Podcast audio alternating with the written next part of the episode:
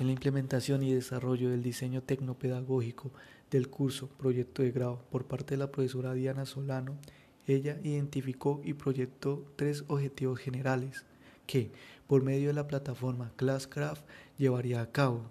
Esta plataforma, por contar con características y elementos propios de los juegos, permitió la gamificación de su curso, que, por medio de narrativas, ella creó historias, personajes, roles, reglas, castigos,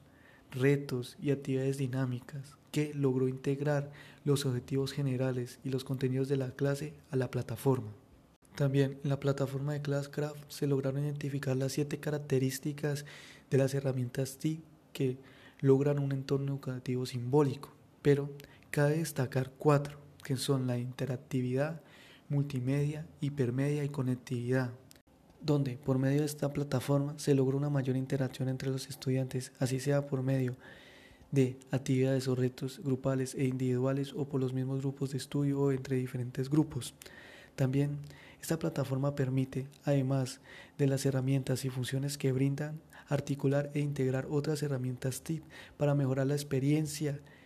y la interacción con la información.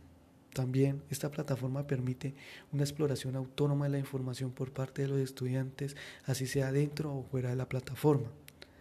Por último, esta, esta plataforma permite nuevos canales de comunicación que ayudan, que ayudan y benefician a la profesora y a sus estudiantes. También se identificaron cuatro usos de las herramientas TIC que proponen un desarrollo íntegro